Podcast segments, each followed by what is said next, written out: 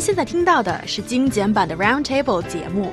想收听并下载一小时完整节目，请关注我们的微信公众账号 EZFM Roundtable，然后发送关键词“完整版”获取下载方式，或者直接下载轻松调频 App。There's good news if you've ever found yourself sitting alone at a table for two and feeling slightly awkward.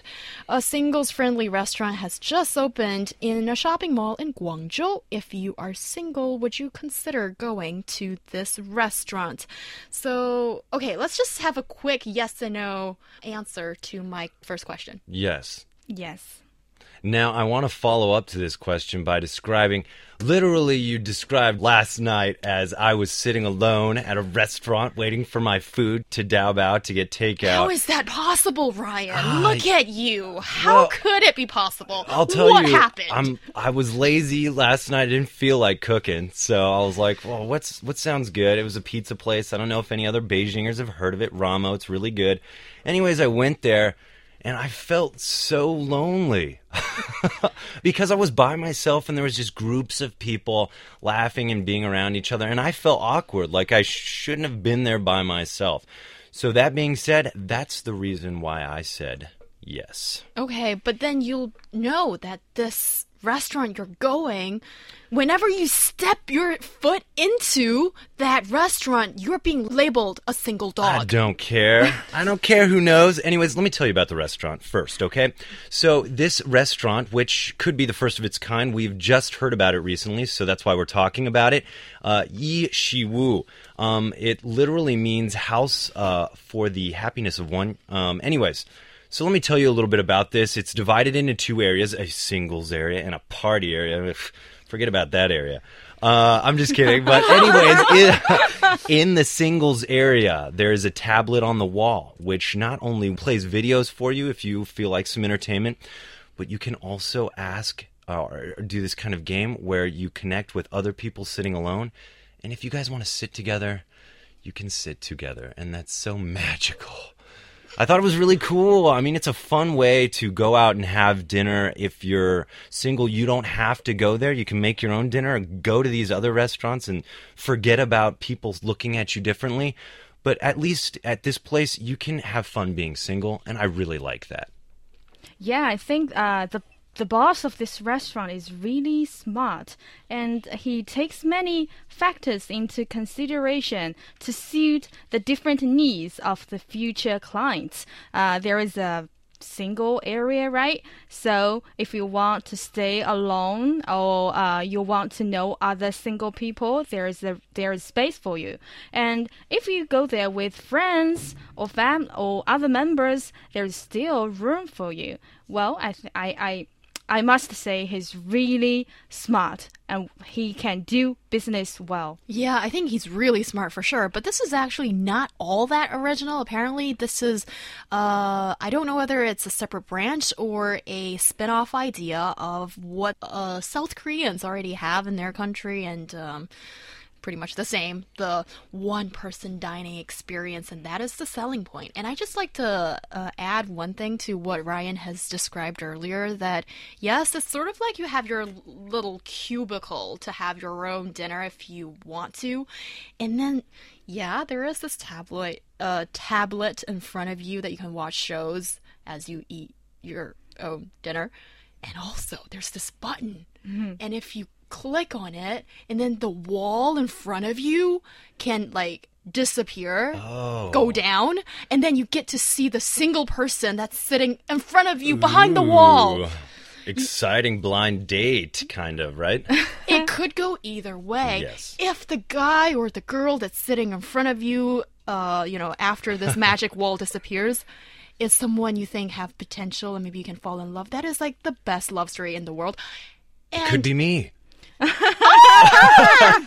I'm just kidding, guys. Okay, okay. I'm just kidding. And if it's a guy that looks kind of. exactly the opposite, yeah, that's to the Ryan, question. then oh, I'd be doomed, so, right? So and, kind. And then it'd be awkward. So what will happen then? Then I've thought about this.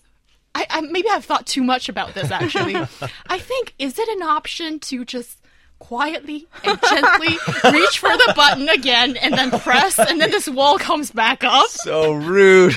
Is that is that too bad? I mean, at least you're trying to be gentle and quiet about it instead Yeah. of just like nope and pressing the button. Not like on The Voice, you know, when they turn chairs, not with that such great force, but just gently and just without, uh, you know, avoiding eye contact and then just pressing the button again and then, you know, you're back to your single life. Yeah. What about a nice uh, chat? What if a nice chat firstly, and then, well, you say I have something to do, and maybe it's time to close the, to to push the button and let let the wall oh, fall down. You ladies, geez. You know, uh, looking at this restaurant too, I thought of another reason how this could be useful in my life. Um, and I thought of that because I'm a big guy. I'm 6'3", and uh, I eat a lot of food. Okay. A lot of food. And so, yes. Let me explain to our listeners what six three is Oh, yeah, yeah. first, all right? Uh, Ryan, you should be so proud of. Okay, just sit there and feel good about it. Okay, six three is uh, more than 1.9 meters. Yeah, so I'm, Yeah. well, okay, I'm not tooting I'm not tooting my own Yeah, horn here. I'm just Okay, saying what? the obvious. I Yeah. tall, okay? Okay. And so I actually I eat a lot of food and uh, tall people eating a lot of food, I think the two are the same. And so sometimes to add like fuel to the fire as they say, uh, some people are looking at me. I'm all by myself. Imagine my eyes are all sad, and then I'm I'm thinking they're judging me, and all this food comes, and they're like, "Oh, this guy, he must be ordering for someone else." No, I order for myself. It's embarrassing. So at least in these circumstances, I can con- have my single consumption and not feel guilty about it. Yeah, that's the interesting thing. Yu Yang, do you think this would feel make people feel less guilty or more guilty that you're going to a restaurant that is having the selling point that it's only single people in here? Well, I want to share my feeling, my true feeling. Yes, please. Uh, I'm not very comfortable with myself going to the restaurant, the general restaurant, not the singles restaurant, because maybe it's the problem of myself. I thought people might look at me with weird looks. Uh, well, at least I thought people do. But the one advantage of these single restaurants is that I don't have to fear anymore. I don't have, mm, I will feel awkward at all. And speaking about the portion, which brought Ryan the confusion. well, I'm always confused when I go to restaurant and uh, order food. I want to try this, I want to try that, but I can eat only this much. So it is a dilemma, you know. So I hope these single restaurant can offer smaller portion to the single people and and offer variety so that eh, people ha- can have diverse food with a reasonable price. I also thought, wh- what about the opposite? What if I'm newly single, I'm a mess, and I just want comfort food? Yeah. Make a menu of just like brownies and chocolate ice cream, so someone coming in "Uh, can just come down, sit, cry by themselves, eat their comfort food, and go. It's brilliant. That is brilliant. and uh, Joey, our WeChat listener, is saying lonely eaters have their reasons. Maybe they just want to have a quiet meal by themselves. And I think that's a really interesting point, as in today's society, I think some people are choosing to be single. Maybe that's not like a huge portion of our uh, population, but there's a lot of people that are sort of comfortably single and they're spending. Well, I think globally, uh, divorce is growing. I, I can't say that, but I think, uh, at least in the U.S., I, I feel di- divorce is very common with my generation, and it seems like in in Beijing, at least, uh, we've talked about it. You know, divorce is growing. People are getting married at a later age. So there's more of a single market here to work with. People are, I think, on many levels, becoming more comfortable being single. Right, th- that's what I'm seeing. But you know, this isn't the first. The South Koreans uh, definitely had the kind of idea for this maybe themed restaurant, but we're also seeing it in other places like Eenmaal in Amsterdam. And reading about this special restaurant, it only provides one person tables. So it only has one person tables. In the other one, you could kind of you could go to a party area and whatnot. But this one is specifically for the person that just wants to eat alone.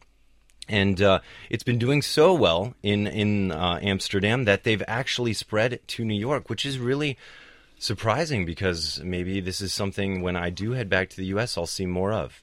Yeah, and I agree that these single people have a, a, very strong purchasing power.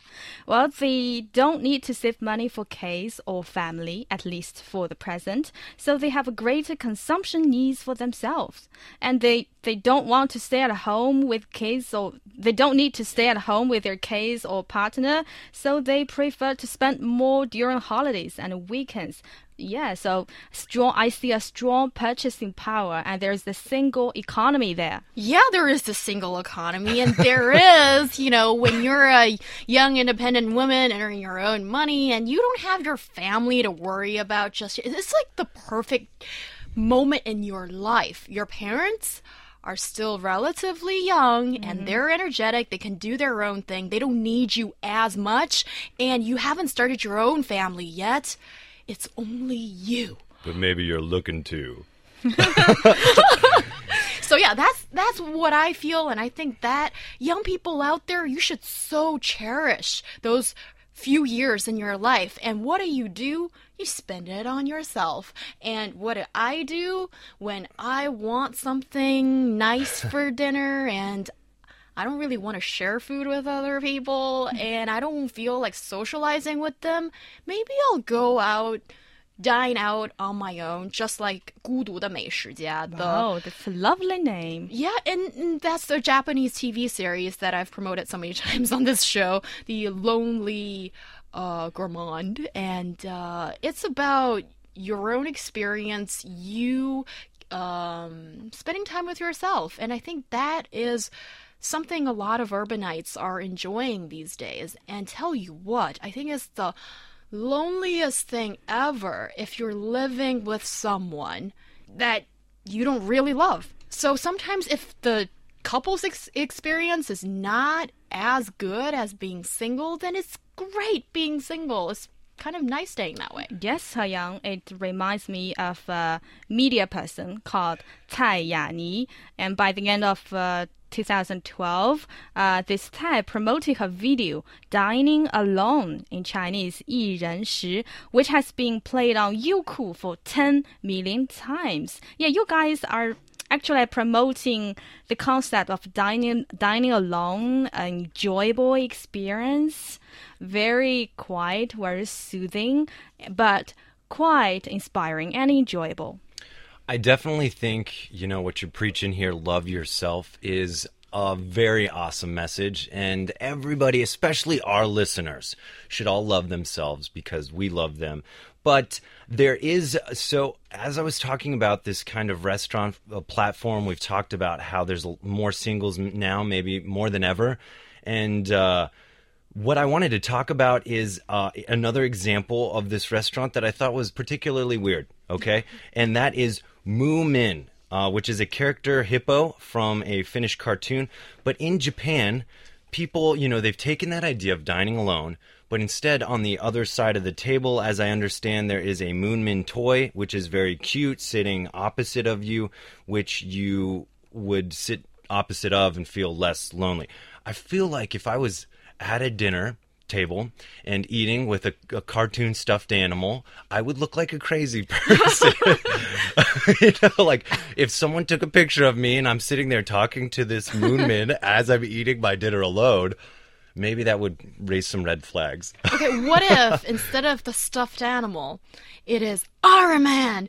You know, a, a, a model like that in the opposite end of the table, what would you do? Dang, Young is made a very good argument. Or you know what? Well, even better, Captain America. Yeah. I know you wow. like him. Well, okay, yeah, that's true. And you know what? Um, I would probably not sit on the opposite side of the table. I'd sit right next to Captain America and be taking selfies the entire time, making it look like me and Captain America are having the best lunch ever.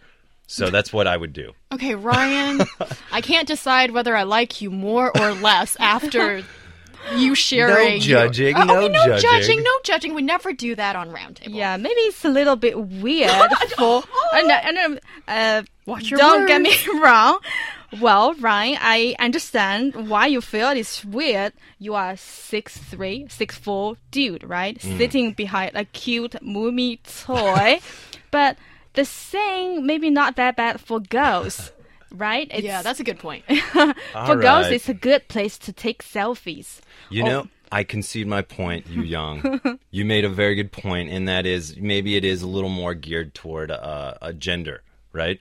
Mm-hmm. But okay, so one last example though that I really wanted to bring up, and that is in the U.S. Uh, I guess they have taken notice. There's this place called Top of the Market, and tables for single customers are set besides uh, an open kitchen, and uh, so basically the chef kind of comes out and cooks in front of you but uh, basically the chef is required too to also kind of talk to you and whatnot and ask you about your day. So basically it's you and a chef interacting. And i thought that was really cool because if you are a lonely person we've been talking about loneliness um, in america it's very common for bartenders to also be very people friendly persons that get to know their clientele that come into uh, the restaurant or whatnot so i think this is very resonates with me as an american as a cool place and a very interesting way to have this restaurant setup happen. Yeah, that's very true. And I think with this, I, I think we can now call it a trend of, uh, you know, a growing singles population in China right now, be it, uh, you know, divorced people or just people who are not really in a relationship. And you see this a lot in especially big cities, at least more and more, I suppose. Um, and we have, I think, official figures show more than 180 million single population in China right now. So I think this kind of business and service is definitely going to pick up more and more. And I'm not really preaching or promoting that people should stay single, but what I want to say to people and share with people is being singles can be cool too. Don't feel bad about yourself. Yeah, you can be single and fabulous. Yeah, that's that's like the slogan on our show, and I don't know how it's become to be like that. But yeah, why not? And I think something we can all agree on is that you should love yourself. And that's so important in a relationship and out of one. love yourself, enjoy li- life, and I think uh, think before you leap. And um, if you fall into a relationship, that uh, that's good as well. But anyway, love life. And eat chocolate. Yes, you guys are just making me feel superb right now about myself, and I hope that's what we make you, our dear listeners, feel on this Friday afternoon.